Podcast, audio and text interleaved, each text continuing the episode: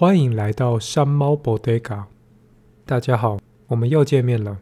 二零二三年即将进入尾声，那我想说这一集呢，我们可以一起来回顾二零二三年在国际上以及台湾发生的重大事件，还有我的一些简短的看法。那我们废话不多说，马上就开始哦。首先呢，二零二三年最重要的事情呢，就是 AI 工具的崛起，像是 ChatGPT、Google Bard，还有各种 AI 绘图软体，都在二零二三年得到了非常大的关注哦。那我自己在使用这些工具上面呢，最主要就是使用 ChatGPT 来帮助我来写一些职场上的文件。有些人甚至会用 AI 工具找工作来改履历，都非常的方便。我觉得这对于英文非母语在美国的台湾人来说，多一项工具来做这些事情是非常重要的哦。那 AI 工具的崛起呢，同时也衍生出一个新的职业，那就是 AI 画师。我在网络上面有看到一群非常极端的 AI 画师，他们很坚持说，靠 AI 画出来的东西和手画是没有区别的，他们也可以被称作是艺术家。我自己是觉得这个说法很荒谬啦。如果这个是真的话，那为什么不一开始就用手画就好了？另外还有一个相关话题，就是呢，AI 配音以及唱歌，有些比较悲观的人就会说，哦，我们以后就不会再有配音员或是歌手了，很快就会被 AI 取代。我自己是认为这真的要发生，还有很长一段路啦。毕竟真人演出的情绪与张力，不太可能这么快被这些东西完全取代。今年另外一件国际大事呢，就是虚拟货币公司 FTX，它的创办人正式被定罪。那基本上呢，他就是用这间公司来诈财，骗了非常多的钱。那这对我来说真的是非常大快人心的一个新闻哦。最主要就是这个人几乎可以说是区块链和虚拟货币产业所有缺点的聚合体。那虚拟货币最夯的时候，每个人都在那边挖矿，还有我们这些只是需要一张显示卡的宅宅，连想要用原价买都买不到。现在想想都觉得很扯啦。后来发展出的 NFT 更是奇葩。没有人可以解释这些东西的原理，然后还一堆人在那边买卖。现在区块链和虚拟货币看起来没有像之前一样那么一窝蜂了，真的是可喜可贺了。第三个国际大事呢，就是我们的以巴冲突。那这件事情呢，号称是以色列跟巴勒斯坦双方史上最大规模的冲突哦。今年下半年，几乎所有的国际新闻版面都一定会分一块来报道这件事情。虽然这个冲突呢是巴勒斯坦方的恐怖组织率先发难，但网络上支持巴勒斯坦的声浪还是相当可观。只能说以色列最近几年真的是有点太招黑了啦。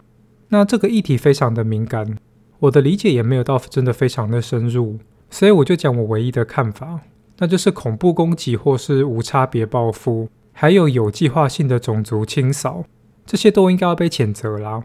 这些事情不管政治的正当性为何。老百姓永远会是唯一的输家。今年稍早呢，还有日本排放核处理水的新闻呢。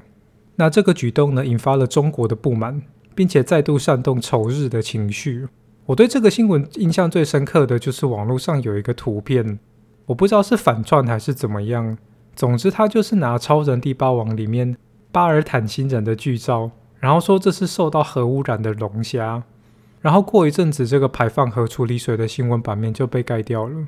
那讲到中国呢，二零二三年发生最扯的事情呢，就是中国有一个高空气球经过美国上空。那我自己是完全忘记这件事情发生在二零二三年啦，感觉好像好久以前的事了。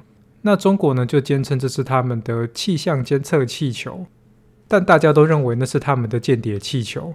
那不知道为什么呢？美国这边的处理速度也非常的慢。所以就有一堆共和党的政客跑出来秀他们拿着一把狙击枪的照片，说中国的气球就交给他们了。这件事情真的是相当的离谱哦。还有后来这个气球还是有被美国射下来啊。再来就是二零二三年对于电玩的玩家来说呢，是个非常好的一年。今年的游戏大作不胜枚举哦，像是《博德之门三》、《蜘蛛人二》、《恶灵古堡四》重制版，还有新的《萨尔达传说》等等。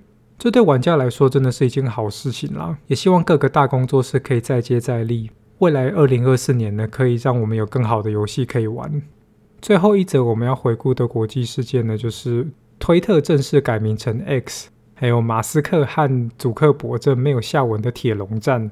那马斯克相关的东西呢，我前面几集才特别有讲过，所以大家有时间的话可以回去听。那我是觉得今年可以算是马斯克终于被普罗大众发现这个人到底有多蠢的一年哦。那跟这个相关的还有就是 Threads 正式上市。这个推特竞品一开始上市的时候还蛮无聊的，结果发现原来真正的用法是看政治文，还有看别人吵架。在台湾蓝白合之后，中文的 phrase 也变得越来越好看。最近又有一波推特到 phrase 的难民潮，看样子这个平台未来几个月应该只会越来越精彩啦。我个人是非常期待接下来的发展。那回顾完了国际的事件之后呢，我们可以一起来看一下二零二三年台湾网络相关的大事件哦。第一个我想要提的就是黑人陈建州性侵大雅的事件，还有因为这件事情而引起的台湾一连串的 Me Too 运动。关于这个性侵控诉，我我觉得说实话，真的会有人觉得意外吗？到底当初是谁觉得让一个成年男子训练一群未成年女高中生成为演艺名人，会是一个好的节目点子？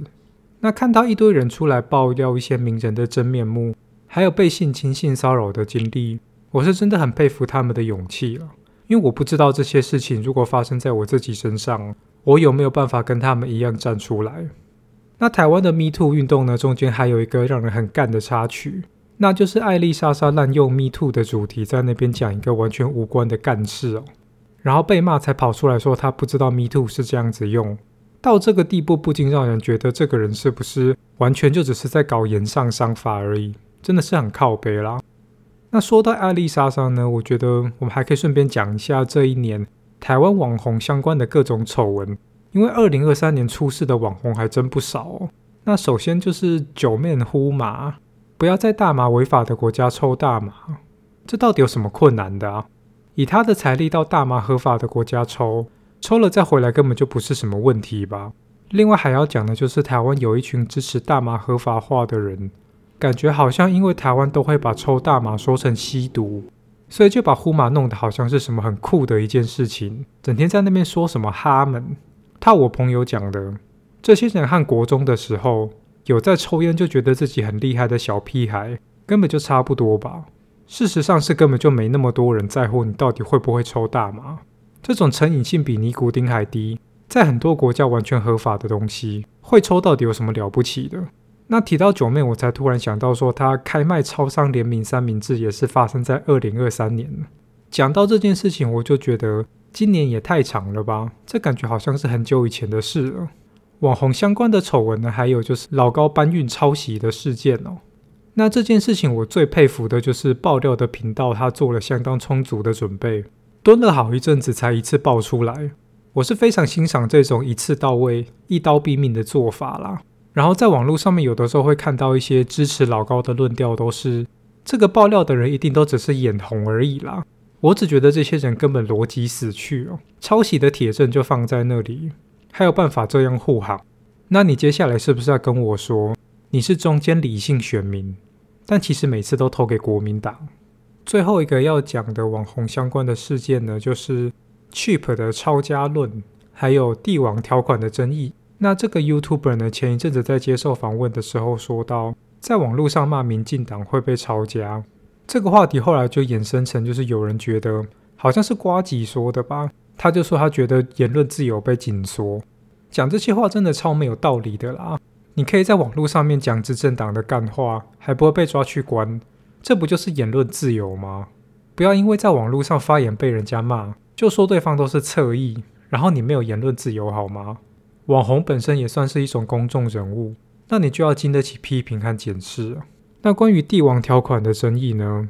最近几个礼拜已经被讨论到烂掉了啦。我在粉丝专业也有分享我自己的看法。总之，这一年 Cheap 的一些行为真的是让我非常的失望。毕竟我一直都有在看他的影片，想要改善台湾交通的行动，我也是非常的支持。希望他这次可以知道他自己到底为什么被骂了。